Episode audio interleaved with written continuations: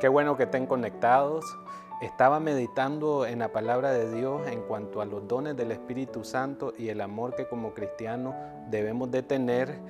Y me gustaría que leyéramos la palabra en 1 de Corintios capítulo 13 versículo 2.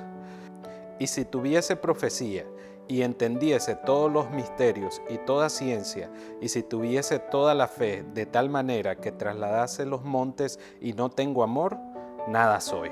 Este capítulo de la Biblia es conocido como el capítulo del amor.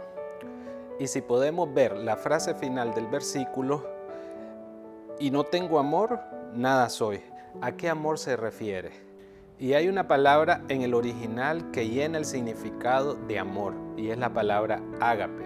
Es una palabra que engloba no solo el amor divino, el amor de Dios, sino que es el negarse uno mismo por amor de otro. Es el amor en el sentido más pleno.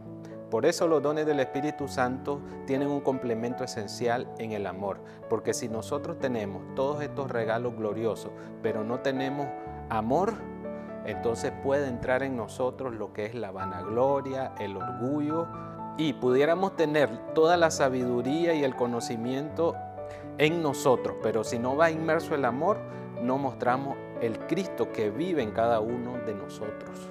Estamos en un año que como iglesia declaramos visión y voz profética para discipular naciones. Por eso te motivo a que anhelen los dones del Espíritu Santo y el amor de Cristo en todo lo que haces para que seas efectivo en esa asignación que Dios te dio.